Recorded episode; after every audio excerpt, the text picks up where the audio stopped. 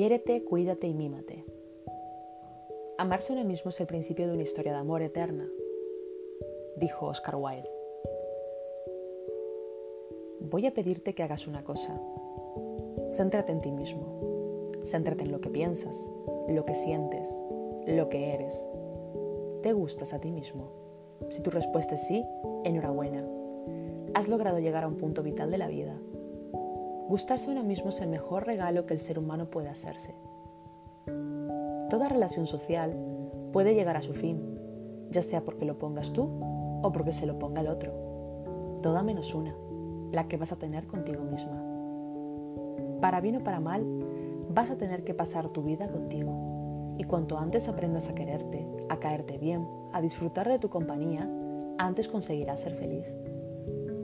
Seguramente, ¿Alguna vez hayáis oído que hay que aprender a estar solo antes de embarcarse en una relación sentimental?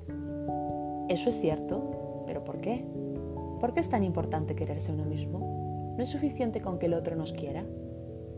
Es más, incluso parece más sencillo si dejamos que el otro sea el que nos quiera, ¿no? Lamentablemente, si esperas a que sea siempre el otro el que te quiera y te valore, tendrás una relación a medias. Se pueden tener relaciones así, por supuesto, pero es muy probable que sientas que te falta algo. Cuando una persona no se quiere a sí misma, cuando no sabe lo que realmente le hace feliz, se acaba conformando con todo lo que el otro le da. Nunca se preguntará si realmente es lo que quiere o merece. Simplemente lo aceptará porque sigue siendo una fuente de la que recibe amor. Pero ¿sabes qué? Tú mereces más. Todos merecemos más pero solo serás capaz de verlo cuando sepas lo que quieres y te respetes lo suficiente como para pedírselo al otro. No te abandones nunca. Si tú dejas de cuidarte, nadie lo hará por ti. Nadie quiere ser el cuidador eterno de otra persona. En una relación hay que saber dar y recibir. Cuando uno de los dos no está presente, la relación tiene muchas probabilidades de acabar en fracaso. Solo cuando nos aceptamos a nosotros mismos de forma incondicional, podemos tener una relación de igual a igual con el otro, sin sentir que le debemos o que no le debemos nada a cambio, ya sea una relación sentimental de amistad o familiar. Eso es aplicable a cualquier tipo de relación. Cuando tú te tienes en cuenta, cuando sabes cuáles son tus necesidades y lo que estás dispuesto a hacer por el otro, mantienes una relación saludable, dado que no te mueves buscando la aceptación o la aprobación del otro sino que te relacionas con gente que te interesa, que te aporta algo y a los que tú quieres aportar. Querrás compartir tus penas y tus alegrías sin miedo a ser juzgado, sin el agobio de estar en deuda continua con el otro. Puedes aprender mucho de los demás, pero no busques que cubran aquellas partes que tú no eres capaz de hacer por ti mismo. Por mucho que el otro te ofrezca su amor, si tú no te aceptas a ti mismo, no serás capaz de recibir el amor del otro de forma saludable si no te gusta lo que ves cuando te miras al espejo o si no te gusta lo que piensas o sientes, no te preocupes. Tienes todo el tiempo del mundo que necesites para convertirte en la persona que querrías ser.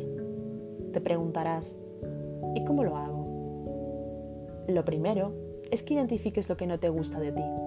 Es importante conocer qué es lo que no te gusta para poder cambiarlo. Intenta ser específico, concreto, no digas cosas como, no me gusta mi forma de ser. ¿Qué exactamente no te gusta de tu forma de ser? Tu sentido del humor, tu apatía, ser vago, tu físico. Ahora bien, eso que no te gusta se puede modificar. Quiero decir, hay muchos rasgos, tanto físicos como psicológicos, que se pueden modificar. Pero hay otras cosas, sobre todo físicas, que no tienen fácil solución. Por ejemplo, ser bajito, por mucho que te guste ser bajito o que no te guste, cambiar eso es muy complicado. Por lo cual, lo primero que tienes que cambiar de lo que no te gusta es la aceptación. Una parte fundamental de quererte a ti mismo es aceptarte tal y como eres, es muy importante que cuando decidas cambiar algo de ti, esa decisión sea totalmente propia. Si quieres cambiar algo que sea porque tú sabes que es beneficioso para ti y porque tú quieres dar ese paso. Si el cambio viene impuesto por otro, no será un cambio verdadero y seguramente no se llega a producir. Hay que diferenciar bien entre querer cambiar y aceptarnos tal y como somos. Por ejemplo, una persona puede tener un sentido del humor que la gente no entiende y por eso a veces se meten con él. Esta persona puede decidir que quiere cambiar su sentido del humor porque realmente no está a gusto con ese rasgo y le gustaría modificarlo. Eso es un cambio ilícito. Pero si lo que quiere es que dejen de meterse con él, está rechazando por una parte de sí mismo por querer ser aceptado por los demás. Y eso no es sano. La única persona que debería tener poder sobre ti misma eres tú. Si esta persona es feliz con su sentido del humor, tendrá que aceptar que es algo distinto al resto de las personas, pero él será feliz siendo así y le dará igual lo que los otros le digan. Haz cambios solo en la medida de lo que tú creas que son necesarios. Antes de empezar cualquier cambio recuerda que no siempre será un cambio sencillo.